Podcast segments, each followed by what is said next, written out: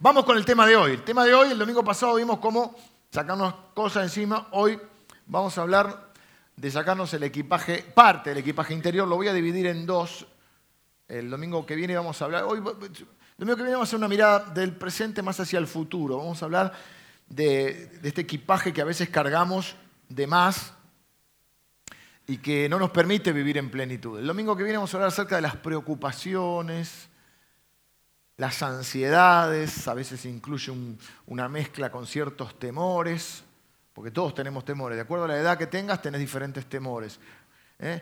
Todo eso que nos preocupa y nos agobia, que es un poco desde el presente hacia una mirada un poco del futuro. Hoy vamos a mirar un poquito más retrospectivo. Vamos a mirar desde el presente un poquito para atrás y vamos a sacarnos equipaje que no necesitamos llevar porque nos hace mal, despojarnos de esos pesos que tienen que ver en este caso con sentimientos que nos enferman y no nos permiten disfrutar la vida como deberíamos.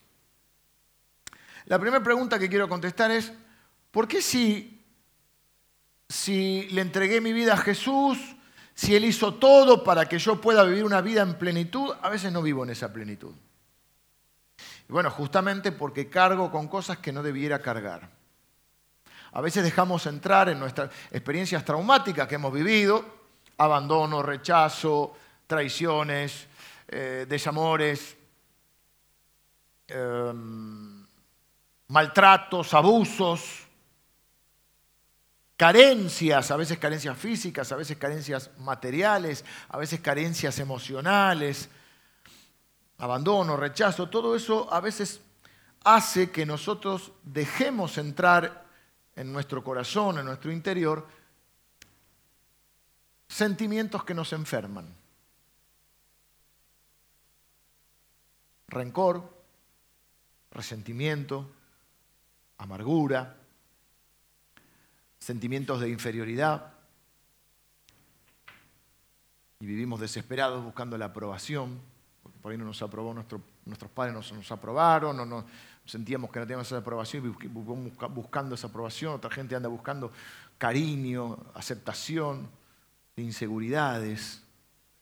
A veces tenemos eh, inconstancias, somos muy inconstantes, parte de todo eso, inferioridad, autoimagen distorsionada, autocompasión, complejos, todo parece que lo dicen por nosotros, todos, hipersensibilidad, todo nos ofende, nos lastima. Eso es porque hemos dejado entrar estos sentimientos. Pero pastor, usted, alguno podría decirme, usted no dice lo que dice la Biblia, no predica siempre que si estamos en Cristo somos una nueva persona y que las cosas viejas pasaron y todas son hechas nuevas. Y si todas las cosas son hechas nuevas y si las cosas viejas pasaron, ¿por qué yo sigo arrastrando estas cosas, estos, estos sentimientos en mi corazón? ¿Por qué sigo arrastrando este dolor? ¿Por qué no, puedo ser totalmente libre del pasado? No es que Jesús hizo todo, no es que Jesús había venido a sanar a los quebrantados de corazón y a libertar a los cautivos. ¿Cómo, ¿Cómo es esto que si yo soy una nueva persona, todavía tengo esto? Bueno, primero quiero decirte que sí es cierto, es verdad que la obra de Jesús es completa. Jesús dijo, consumado es, hecho está, no hay que agregarle nada a la obra de Cristo. Él perdonó en la cruz todos tus pecados te hace una nueva persona con un nuevo corazón. El día que le entregaste tu corazón a Cristo, dice la Biblia que naciste de nuevo. Así que esto es completamente cierto, lo dice la palabra de Dios. El tema es que el nacimiento es un evento y la vida es un proceso.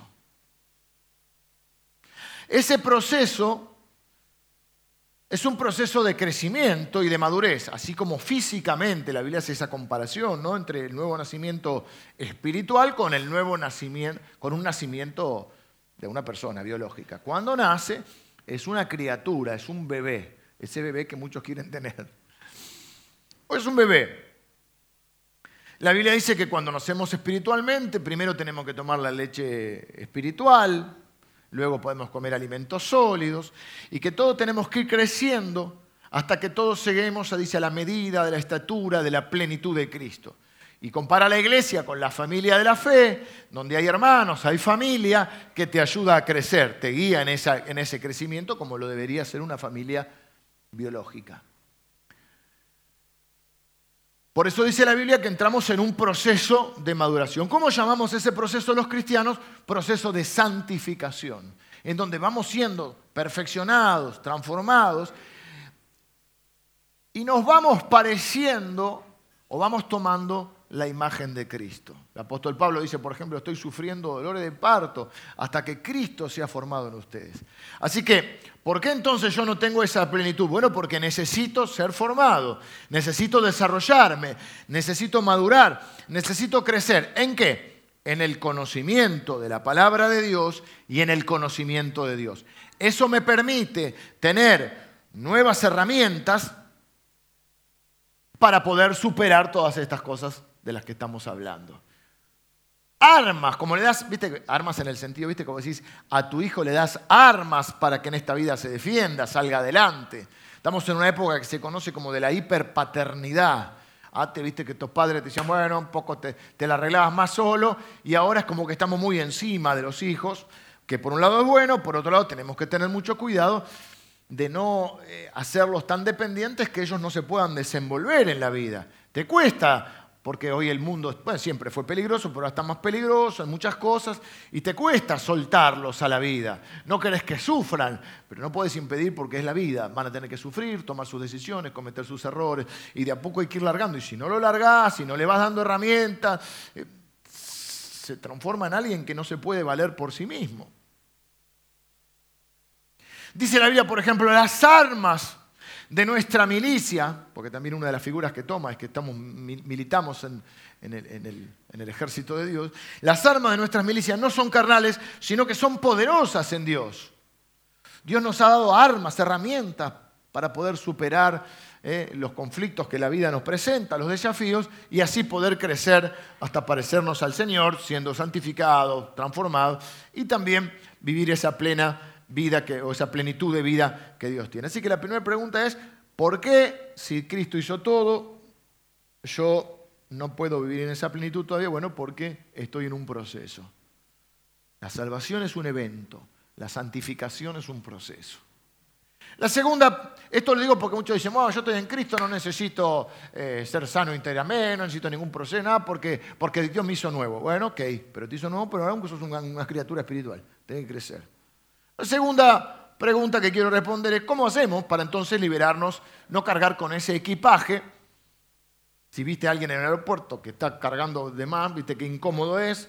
Si te fuiste de vacaciones alguna vez, hablamos también de eso el domingo pasado, las discusiones por el, por el lugar en el baúl, los bolsos.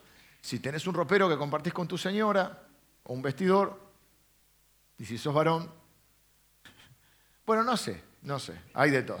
Pero en general las proporciones del ropero van variando, ¿no? Cantidad de zapatos, no quiero entrar en un problema, que esto se transforme en un...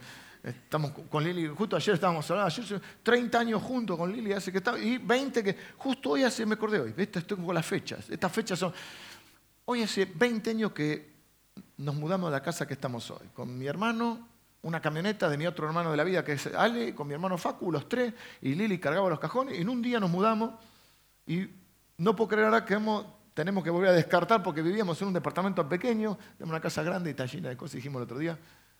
Hay que viajar ligero, minimalista. Estoy en un proceso de predicar acá y en casa.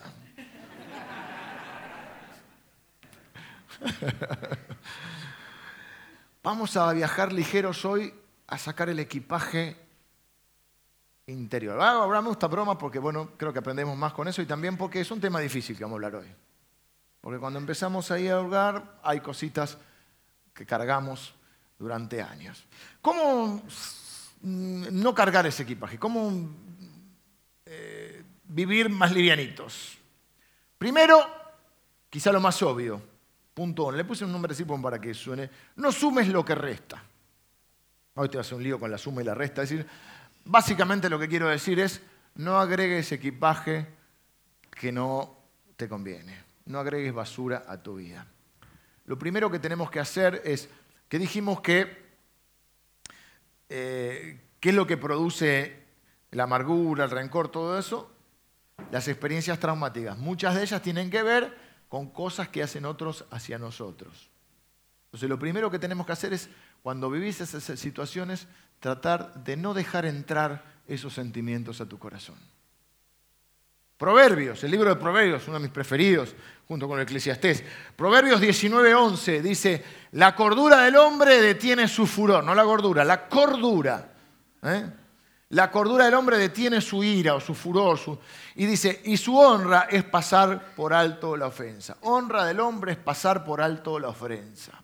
Traducido es, no le des bolilla a todo.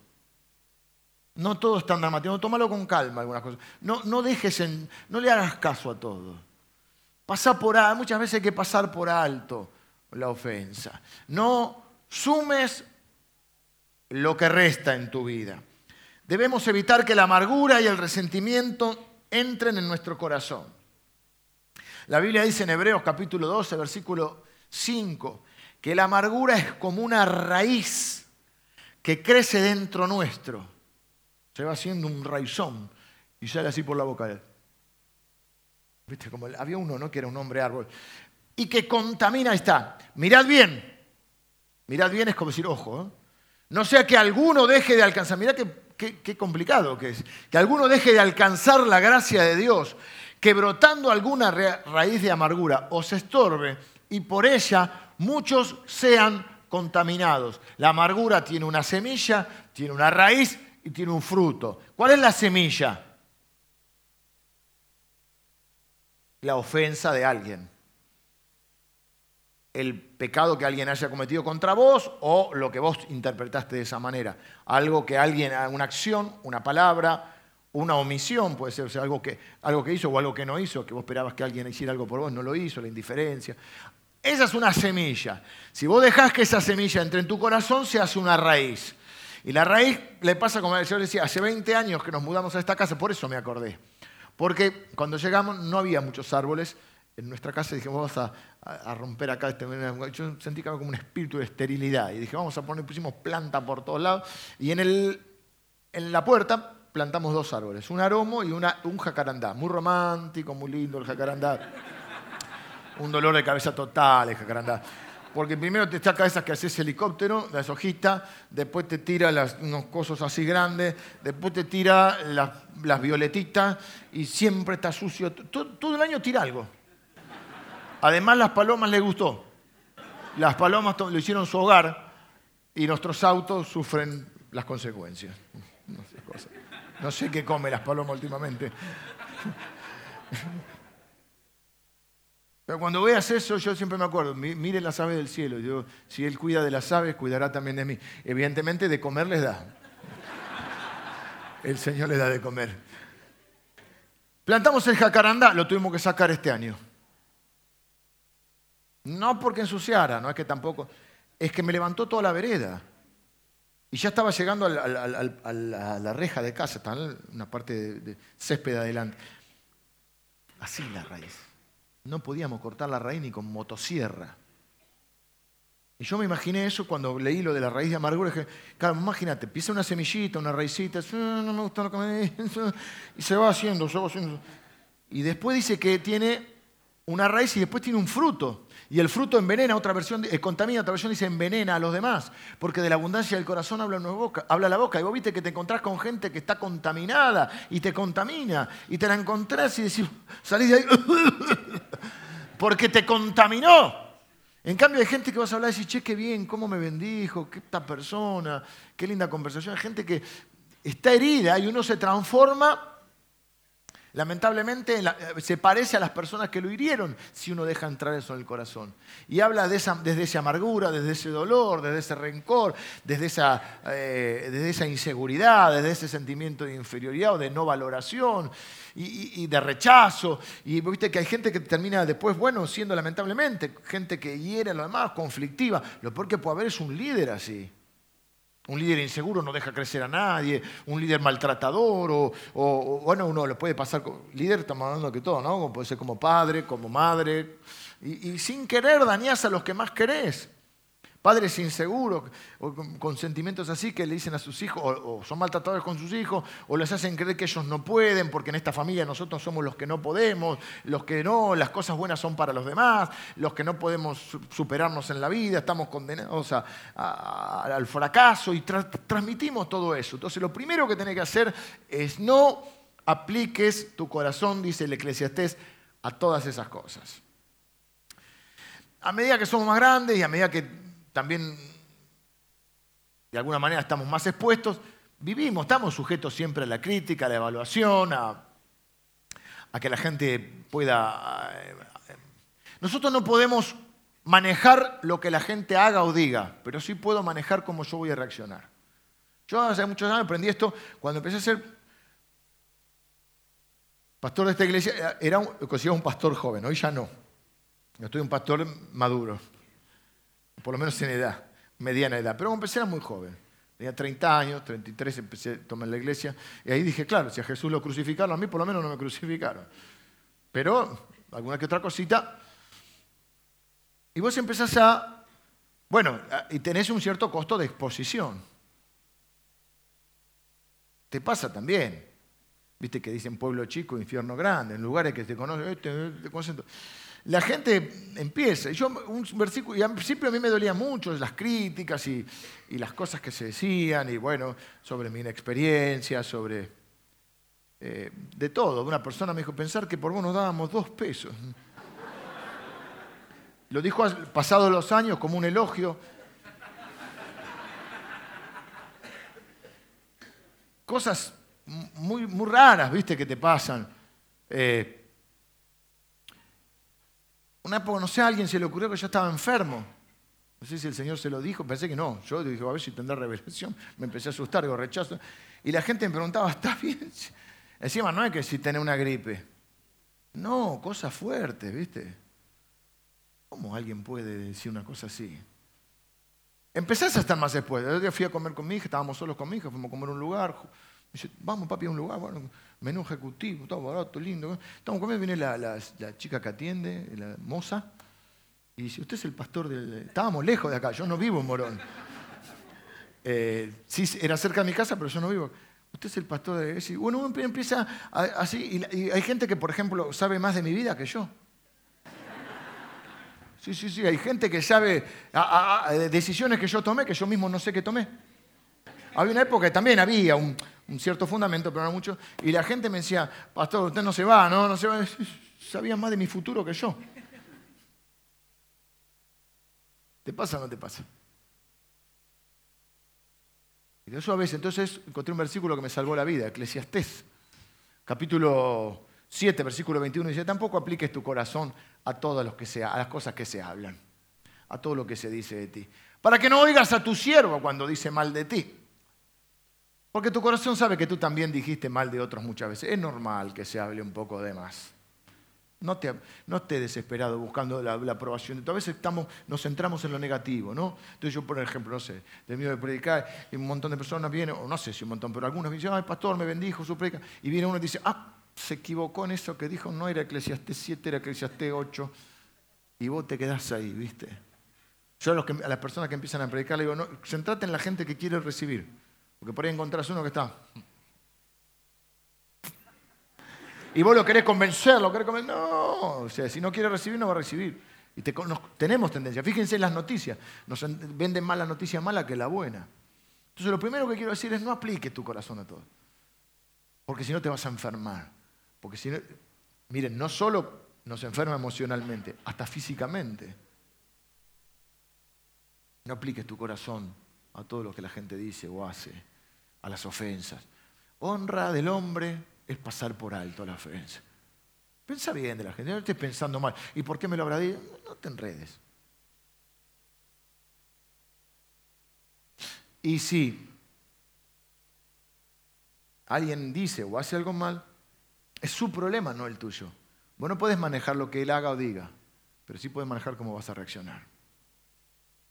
Porque el que se lastima y el que se contamina sos vos. A veces en nuestra balanza emocional pesa más lo que otros dicen que lo que Dios dice de uno. Por eso cuando uno va madurando, por eso necesitamos madurar, te va importando un poco menos. No estoy hablando de que seas soberbio, de que no escuches una crítica o un consejo, porque aún en la crítica hay crítica constructiva, hay crítica que es destructiva, pero igual aún en eso puede haber algo de verdad. Eh, en general, yo pienso que no hay corrección sin relación. Así que la corrección uno la recibe de la gente que tiene relación. Y no te pongas a corregir a quien no con quien no tenés relación. No estás por la vida siendo el sheriff del Evangelio corrigiendo a la gente. No, no, no.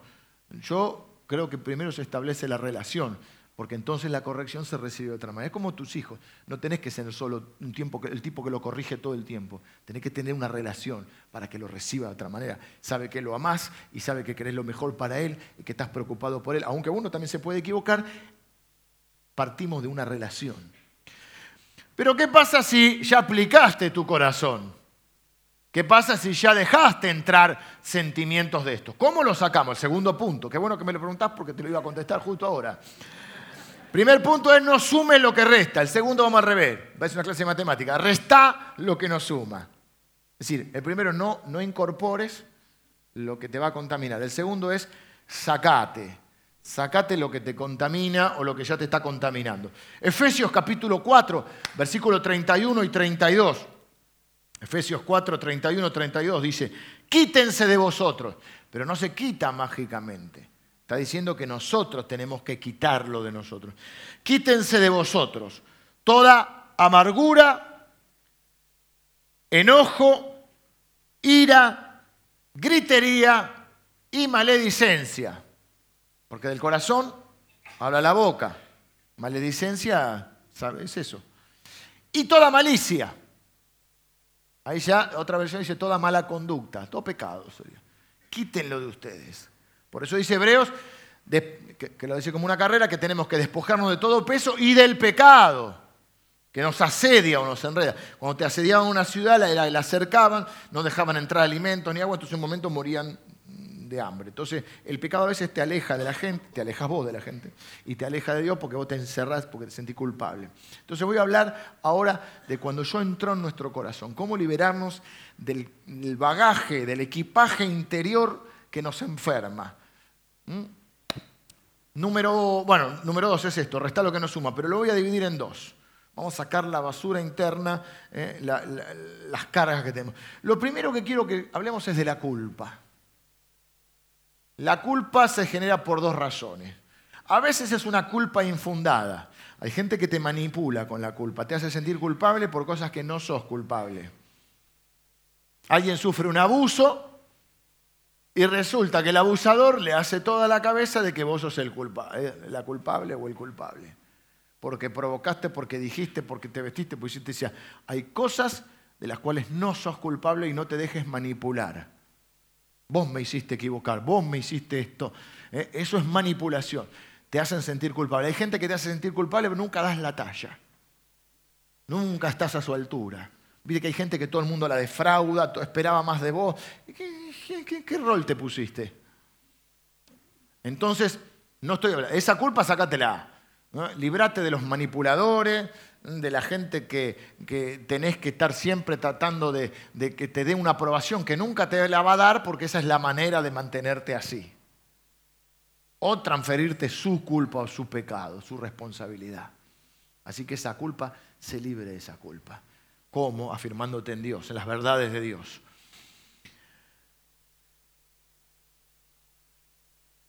Eh, pero quiero hablar más que nada de la culpa por pecados que hemos cometido. Porque siempre hablamos de que el otro nos dañó. También vamos a hablar un poquito de eso. Pero primero quiero hablar de la culpa generada por pecados cometidos. A veces vivimos cargando con culpa en nuestra vida. Por cosas que hicimos quizás hace muchos años, o hace poco, pero hace muchos años en general. Y vivimos cargando con esa culpa. Cosas que hicimos, cosas que no hicimos y deberíamos ser hechos, porque hay pecados de comisión o sea, cometo un pecado y hay pecados de omisión, cuando pudiendo hacer algo bueno no lo hago. Eso se llama omitir, omisión, pecado. Es también pecado, dice la Biblia.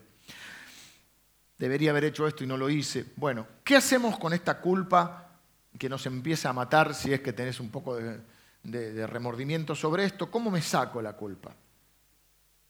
Repito, culpa por cosas que hiciste. Si no hiciste, o sea, no la culpa manipulada, esa, no dejes que otro te transfiera su culpa, de tu culpa. ¿Cómo te liberas de la culpa?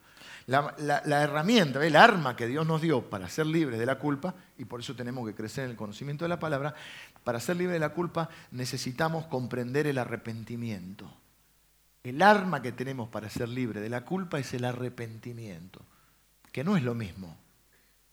Normalmente la culpa es cuando vos tenés una conducta o una, em, un proceder, sé la, la, forma de decirlo, un proceder culposo de que vos te sentís mal por algo, pero lo seguís haciendo. Por ejemplo, este choripán que me voy a comer me va a llevar la presión, tengo 15, me la va a llevar a 20, pero le voy a entrar igual. Yo debería dejar de fumar, debería dejar de robar, debería, o sea, yo sé que está mal, pero lo sigo haciendo. Eso, eso te genera culpa. Yo sé que esta relación es una relación impropia o que me estoy manejando impropiamente en esta, estoy teniendo, o generalmente la culpa no abandona el hábito o la acción. Por ahí sí, si, si hay también algo que hiciste, dejaste de hacer, pero tenés culpa, ahora vamos a ver si aplica igual. El arrepentimiento no es lo mismo que la culpa. La culpa es una, una, carga que vos llevas que normalmente también está, tiene que ver, la Biblia dice que también lo puede usar Satanás para acusarte. ¿eh? Y vos a través de la culpa te sentís condenado, sucio, pecador, separado de Dios. El arrepentimiento es de Dios. No estamos diciendo en este caso que no hiciste lo que hiciste. Estamos hablando de cosas malas, que malas, errores, pecados, cosas malas que hicimos y que nos hace sentir culpables. Pero Dios no quiere que te sientas culpable, quiere que te arrepientas. El arrepentimiento comienza con lo que la Biblia llama la convicción de pecado. Dice la Biblia que el Espíritu Santo nos convence, por eso es convicción, nos convence de pecado, justicia y juicio. Es decir, es diferente a la culpa. La culpa me siento culpable, pero no, no, no, no, no cambio de actitud. El, el arrepentimiento es una palabra griega que la Biblia se conoce como metanoia, que la figura yo voy caminando hacia acá en una dirección el Espíritu Santo, Dios, me encuentro con Jesús, el Espíritu Santo me convence de pecado, de que lo que yo estoy haciendo está mal, y hay un giro de 180 grados donde yo cambio de dirección. Eso es la metanoia, el arrepentimiento. Por eso la Biblia dice que el Señor, eh, eh, con su amor, nos lleva al arrepentimiento. No es la culpa que sigo haciendo mal o sigo sintiéndome culpable sin resolverlo. El arrepentimiento es el remedio para la culpa. El arrepentimiento es ir y disculparse primeramente con Dios.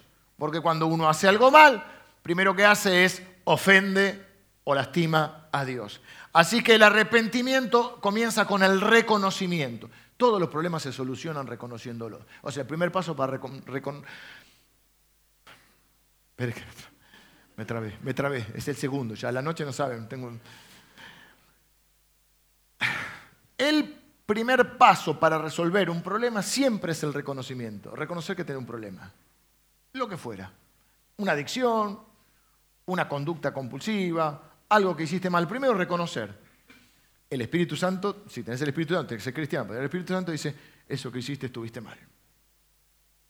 Y el, el arrepentimiento es decir, Dios tiene razón y el equivocado soy yo. Me equivoqué, hice mal.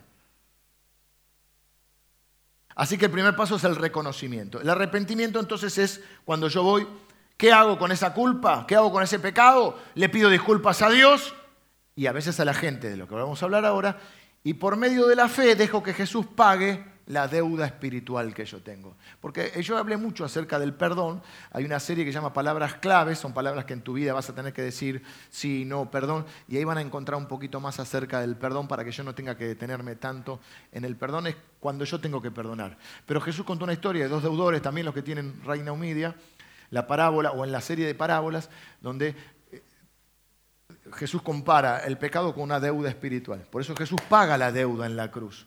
Él dice tetelestai, en una de las palabras que dice Jesús, que es una palabra que significa cancelado. Cuando vos vas a hacer una compra y al final vas a la caja y te pagás y te ponen el sello de cancelado, es la palabra que se usaba en la época de Jesús y era tetelestai. Entonces, ¿qué quiere decir? Que Jesús dijo, la deuda está paga. ¿Qué hacemos cuando ofendemos a Dios? Tenemos el pecado es una deuda espiritual que yo tengo con Dios y le pido perdón. Ahora, alguna vez, si yo me repetí en 1974 en la campaña de Luis Palau, Perfecto, ese es el arrepentimiento inicial. Te arrepentís de vivir lejos de Dios y es, empieza esa metanoia en tu vida y un cambio de vida. Pero el arrepentimiento es un hábito constante. Permanentemente revisa. ¿Cuánto hace que no te arrepentís? Si no te arrepentís seguido, se te endurece la conciencia y después ya no te, no te das ni cuenta o no te importa. Si te arrepentís seguido, mantenés la conciencia sensible. Así que el primer paso es el arrepentimiento. Uno puede decir, una vez no me di cuenta a veces, pero si vos hace mucho que no te disculpás con Dios o con alguien, es raro, porque la Biblia dice que todos ofendemos muchas veces. Por lo tanto, todos debemos disculparnos muchas veces.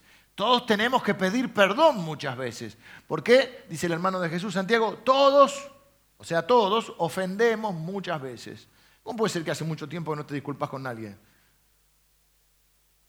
Nunca dañás a nadie, nunca, haces algo mal. Nunca tenés la, bendita posibilidad de decir, perdoname, de reconocer que lo hiciste mal. ¿Acaso vos sos Zapata? Acá hay hermanos que llaman Zapata, pero no es ese. Digo, viste que Zapata si no la gana la empata. Vos siempre en la discusión la vas a dar vuelta para, para nunca decir perdón. Uy, ya me estoy enojando.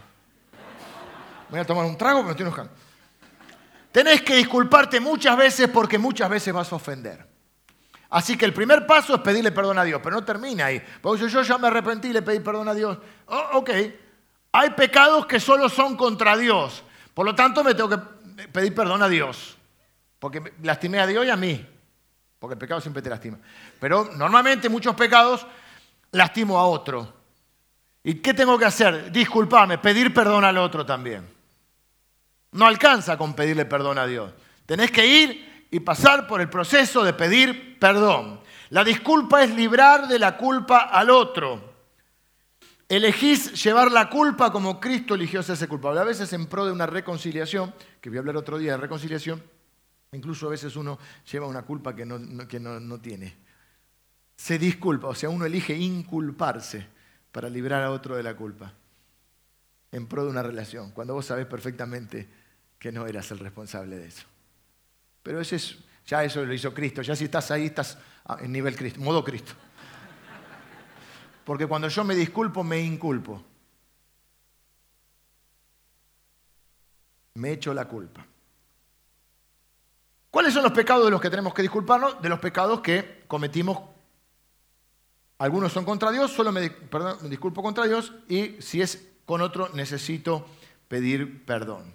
Me refiero al campo de las ofensas personales. Acá quiero hacer una aclaración. Yo me tengo que disculpar en el campo de la ofensa personal. No me puedo disculpar por lo que pienso.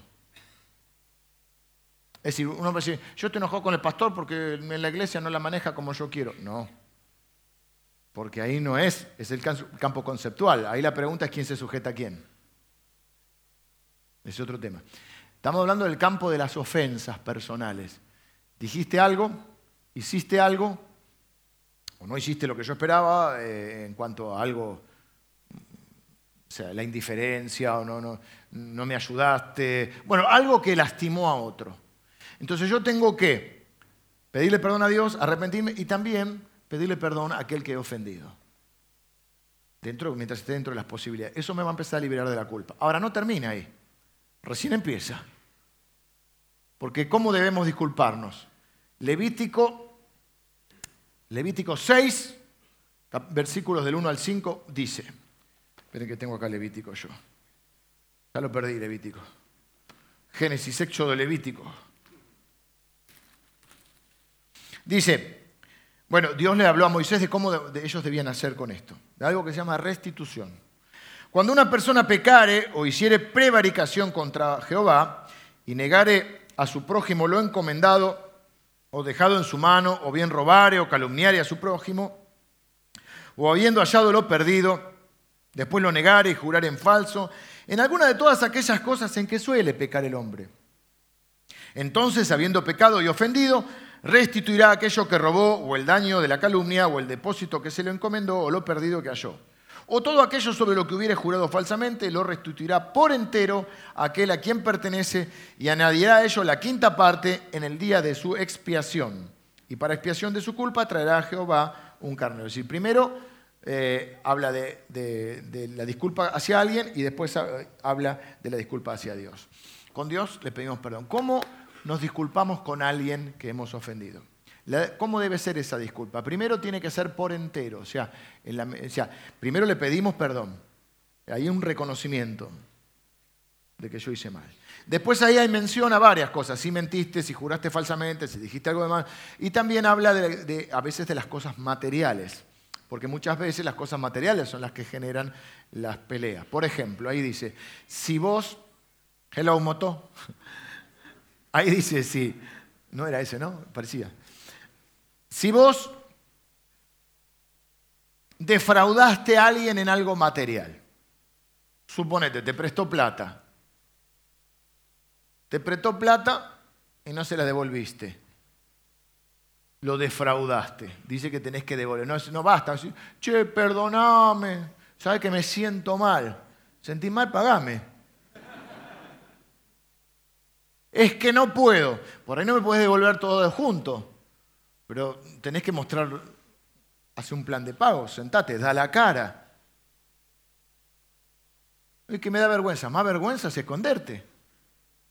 Decirle que no estoy. Entonces dar la cara. Porque si no vivís con culpa o con vergüenza, bueno, por ahí al que no le importa nada, no estamos hablando de eso, estamos hablando del que carga con culpa. Entonces, ¿qué tenés que hacer? Dar la cara y decir, yo te defraudé. Acá estoy. ¿Cómo te puedo resarcir? ¿Cómo te puedo restituir? Y lo que pasa es que es mucho, entonces como es mucho no empiezo nunca. No, empezá, si no, no vas a terminar nunca más. Empezá, hacer un plan de pago, esforzate. Sentite mal y arrepentite y restituí por entero. No alcanza con una parte, por entero. No solo por entero. Así que la disculpa tiene que ser por entero, pero además dice que añadirá la quinta parte. O sea, te prestó mil, tenés que devolver mil doscientos. Dice que hay que añadir, restituir, siempre la restitución es más. Mejor pasarse que no llegar. ¿Sí? ¿Por qué? ¿Qué hace la quinta parte? Me libra de hacer cuentas. No, porque yo te presté primero, pero vos me dijiste, no. Cuando vos devolvés más de lo que se te dio, primero porque acá en la Biblia no, había la inflación. Acá la quinta parte no hacemos nada, el 20% no hacemos nada, imagínate, salvo que sea mensual. Si ya se, ¿eh? En dólares, acá, porque si, fue en pesos, dice, acá me le presté 100 australes. Ya no sabemos ni cuánto era. No podemos ni hacer cuenta, 20% no cubrir ni el interés anual en dólares. Por eso dice, no piensen en dólares. ¿Cómo no vamos a pensar en dólares? Si, Bueno, en la Biblia no piensa en, en, dólares ni en pesos. Pero sí está. Si vos, también ojo que habla ahí que vos te hiciste cargo de cuidarle algo. Ojo con esto. En lo posible no te hagas cargo, porque habla de un depósito. De un... Si a vos alguien te dio para cuidar algo, sos responsable y te tenés que hacer cargo. Si no, no lo tomes. Si te presta el auto, es difícil, es un compromiso agarrar un auto ajeno. Pero si vos agarrás un auto, vos sabés que tenés que hacerte cargo. Si lo chocás, lo rompés, te lo robas, sos responsable. Por ahí tienes seguro, lo que fuera. Pero vos te haces cargo cuando alguien te presta o cuando vos te da a alguien para que se lo cuide. Yo, por ejemplo, trato de no agarrar. Si le presto un libro, no, no, no me lo dé, no me lo dé, porque me dan 20 libros, después yo como que no sé ni de quién son. Y aparte por no lo puedo leer ahora, pues estoy leyendo otras cosas. Entonces me queda ahí, de vez en cuando voy a la biblioteca, miro, a ver, el nombre, te encontré uno de, José Insaurralde, se lo devolví, ¿viste? Si tengo el libro de alguien, vengan y díganme, porque ya me estoy sintiendo mal. Prefiero no, no agarrar. Entonces, tenés que devolver y tenés que devolver la quinta parte. ¿Esto qué, qué te libra? Primero de hacer cuentas. Es decir, yo, tengo, yo, yo, yo, soy, yo soy responsable, yo soy culpable. No hagamos cuenta, yo tengo que devolver de más. Segundo, te libra no hacer, por ahí te ayuda a no hacerlo de vuelta, porque te duele la quinta parte. Entonces, para hacerlo. Y por último dice que tiene que hacerlo en el día de la, mm, expiación. Eso quiere decir que lo más pronto posible. En el momento en que te das cuenta eh, de nuestra, te das cuenta de tu ofensa lo más rápido posible. Esto se llama restitución. Esto te libra de la culpa. El arrepentimiento te libra de la culpa. Porque quiero decirte algo, si vos, todos los que estamos acá, tenemos un pasado. Y en esta iglesia no juzgamos a la gente por su pasado. Pero todo lo que estamos acá tenemos la posibilidad de arrepentirnos para ser libres de la culpa. Así que si vos te arrepentiste delante de Dios y fuiste a pedir perdón a quien defraudaste, y no solo pedir perdón, sino que tenés que resarcir. Yo entiendo que hay cosas que no se pueden resarcir. Ese es un problema. Pero por lo menos dar la cara y decir, ¿cómo puedo yo de alguna manera resarcir? Porque a veces no es material, es otro tipo. De, pero de alguna manera uno presentar y tratar en la medida de las posibilidades resarcir. Si te arrepentiste delante de Dios, si pediste perdón a la persona y si genuinamente obviamente te apartaste de eso y eh, buscas la restitución, no hay lugar para la culpa.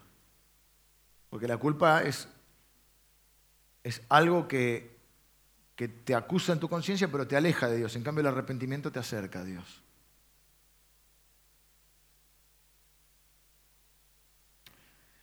Los pecados cometidos, ya estoy en hora, los pecados cometidos por nosotros, por otros, nos generan dolor. Ahora hablamos de la otra. El primero, los pecados cometidos que uno cometió. Ahora son los que cometieron contra nosotros. De esto de lo que he hablado mucho y van a encontrar mucho en la aplicación de la iglesia acerca del perdón. No quiero ser repetitivo, como muchos de ustedes vienen todos los domingos. El perdón es algo maravilloso, es, eh, es uno de los pilares del cristianismo. Cuando nos ofenden, perdonamos. Cuando ofendemos, pedimos perdón decía William Shakespeare que es doblemente bendito. Es como lluvia, dice, que cae del cielo a la tierra, es doblemente bendito. Bendice al que lo da y bendice al que lo recibe. Pero el principal bendecido es el que perdona. Es tan importante que Jesús lo metió en el Padre Nuestro, que es cortito el Padre Nuestro. Y lo puso junto con el, con el pan diario. Quiere decir que el, que el perdón es algo que tenemos que es un hábito diario. Así como el arrepentimiento. Lutero decía que el arrepentimiento es una serie de eventos sagrados en los cuales reconocemos que Dios tiene razón. No, él no decía eso, él decía, en realidad, él decía que el arrepentimiento es un hábito eh, permanente, que la vida del cristiano es una serie de arrepentimientos, una serie de eventos sagrados donde yo reconozco que Dios tiene razón. Así que no puedes decir que te arrepentiste en 1974, que hace tiempo que no te disculpas con alguien.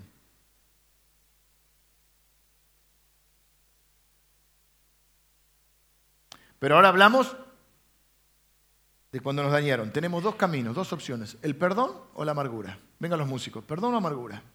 No hay otra opción. O soltás eso, o se te mete como una semilla, se te hace una raíz, te contamina, te envenena y envenena a otro. Ya lo decía el chavo, ¿eh? la venganza nunca es buena, mata el alma y envenena.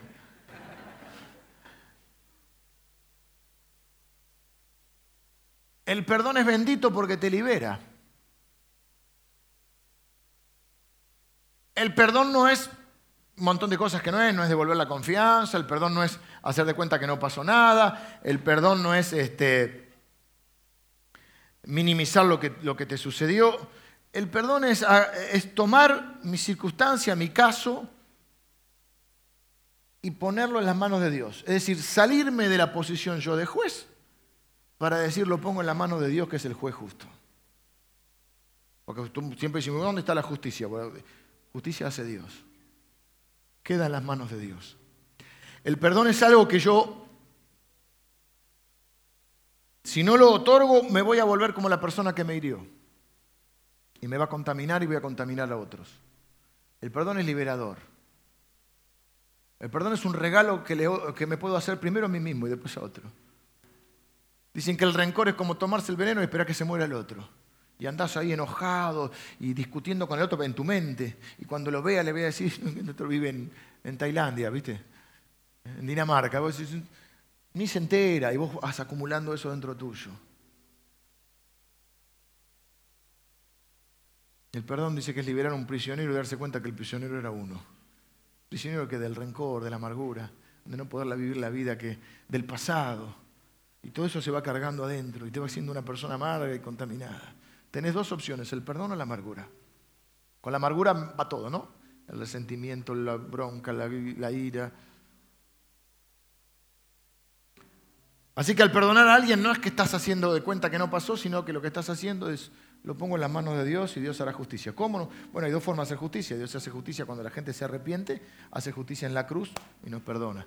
Y el que no se arrepiente hace justicia al final en el trono y pagará sus cuentas. Date ese regalo del perdón.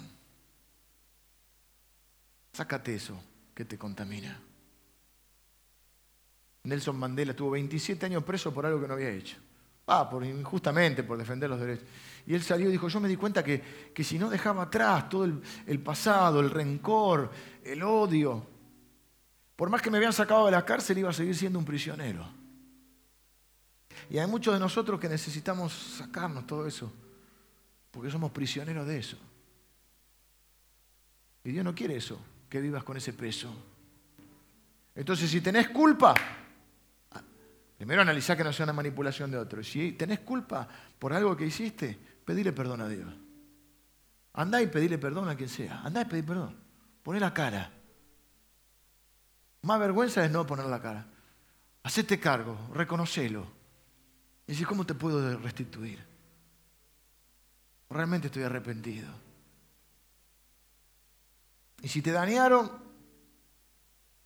bueno, todos ofendemos muchas veces. No hay nadie que no esté dañado en este lugar, ni nadie que haya dañado. Llévaselo al Señor. Perdónalo. Sácatelo. Si no estoy hablando de que vuelvas a ser amigo, ni de que vuelvas a devolverle la confianza, ni, le vuelvas a dar el crédito, ni. No, no, no, no. Estoy hablando de que te saque de encima vos. Yo esto ya lo pongo en la mano de Dios. Que Dios haga lo que Él le parezca.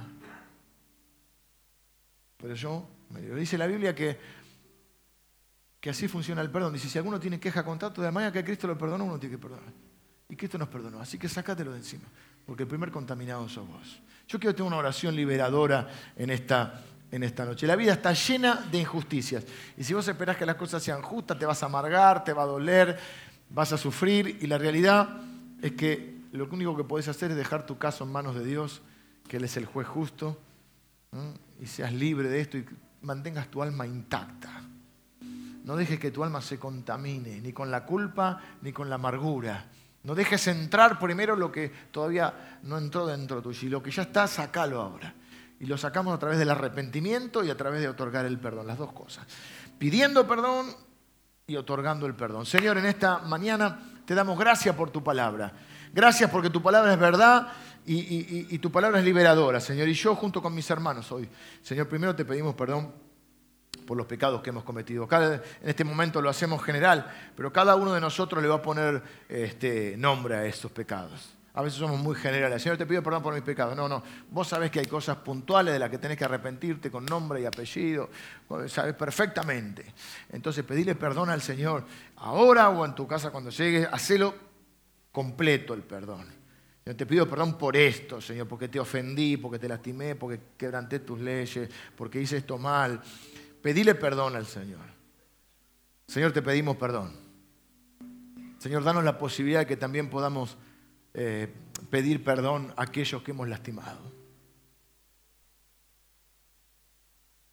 Danos la fuerza, la valentía, el coraje y la fe y la convicción para ir a pedir perdón, para hacernos cargo, para disculparnos y para poder restituir en la medida de lo posible, de las posibilidades. Señor, queremos ser libres de la culpa. Y si, si, nos arrepentimos, tu palabra dice que tú eres fiel y justo para perdonarnos. Y la sangre de Cristo nos limpia de todo pecado, Señor. Así que mm, te pedimos que nos perdones, Señor. No tenemos por qué cargar con la culpa si podemos ir a través del arrepentimiento delante de tu trono y pedirte perdón. Señor, también queremos perdonar a los que nos lastimaron. Y ahí también, cada uno le pone nombre y apellido. Queremos ser libres de la amargura, del rencor, del odio, de la inseguridad, de todo eso que nos contamina y nos duele. Queremos ser libres de este dolor, Señor. Por eso ahora otorgamos ese bendito perdón. Señor, ponemos nuestro caso en tus manos. Tú eres el juez justo. Pero nosotros nos declaramos libres de eso. En el nombre de Jesús. Así como tú nos perdonaste, nosotros perdonamos, Señor. Perdonamos a los que nos hacen daño. Queremos que nuestra alma esté libre de todo eso, Señor. Ese bendito perdón que nos libera. No queremos ser más prisioneros de eso. No queremos contaminarnos ni contaminar a nadie. Queremos ser bendición para los demás, Señor. Así que ahora en el nombre de Jesús otorgamos ese perdón. Ahí donde está, decirle yo perdono a tal y a tal y a eh, aquellos que me lastimaron suelto de mi vida, saco todo esto. Señor, conforme a tu palabra, te pido que obres en este momento, trayendo libertad y sanidad a mis hermanos, Señor. Nos sacamos de encima todo esto, o en obediencia a tu palabra, Señor. Y en el nombre de Jesús nos declaramos libres, Señor, para poder vivir la vida plena que tenés para nosotros, Señor. En el nombre de Jesús. Y por, te damos gracias porque Él hizo posible el perdón en nuestra vida a través de su obra en la cruz. Señor, nos sentimos libres ahora y viajar liviano por esta vida, Señor, libre de toda amargura, rencor, odio y resentimiento, en el nombre de Jesús. Amén. Amén.